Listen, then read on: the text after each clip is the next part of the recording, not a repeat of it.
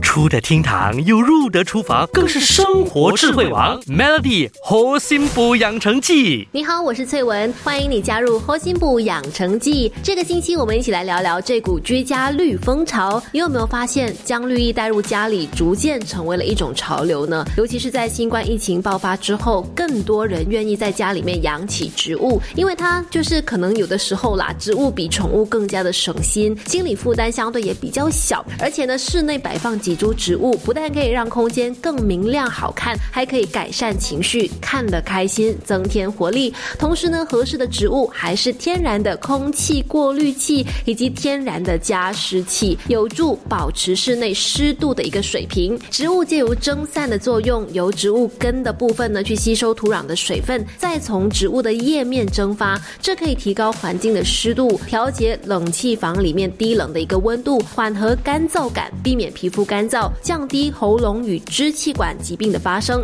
听起来有一点不可思议，但是呢，植物它真的有类似空气净化器的一个效果，不但释放氧气，还会产生负离子，有效的去除空气当中的有害微粒，包括灰尘啦、霉菌孢子啊、细菌和过敏源。那聊了这么多好处，是不是也让你有点心动，想说要给家里增添一些植物呢？那记得在开始养护之路，一定要先清楚了解。接你家里面的环境要观察一下，看看你的家光照是不是足够的。你家窗户的朝向很重要，向南的窗户呢，通常能够获得最多日光的直射；朝东或者朝西的窗户也 OK。那如果你家窗户是朝北的话，那几乎晒不到太阳，要养绿植可能就比较困难，因为大部分植物呢都需要明亮的光源。选择适合你家生长条件的植物也很重要，像是室内得到的光照比较少的话，你可以选择虎。尾兰或者是金钱树这些能够忍受环境少光条件的植物，